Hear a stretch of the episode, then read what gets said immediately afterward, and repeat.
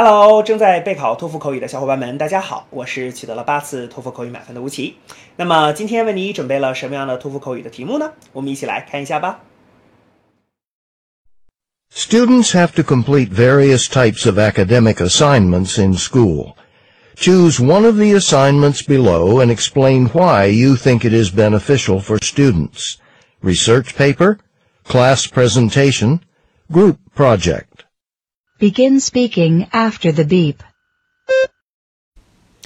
Um, well, I think doing uh, doing the group project is actually uh, the most beneficial um, to all students. Uh, this is because while doing group projects, um, they can improve their teamwork skills. Um, because in a group they have to uh, get along with uh, different group members.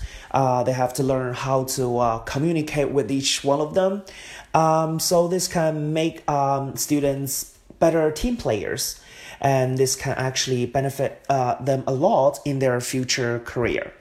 Um, so I think out of all three assignments, group project is actually um, the most beneficial. 好的，那么以上呢就是我们今天啊所给出的这段满分回答。接下来需要屏幕前的你做些什么呢？那就是要跟读和模仿这段录音，放一句录音，跟读模仿一句，再放一句录音，再来跟读模仿一句啊。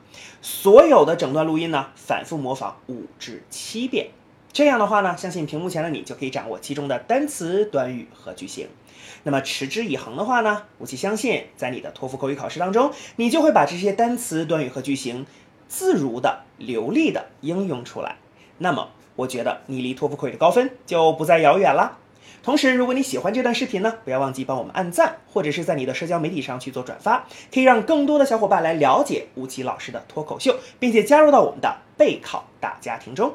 好，请你一起加油，我们明天再见了。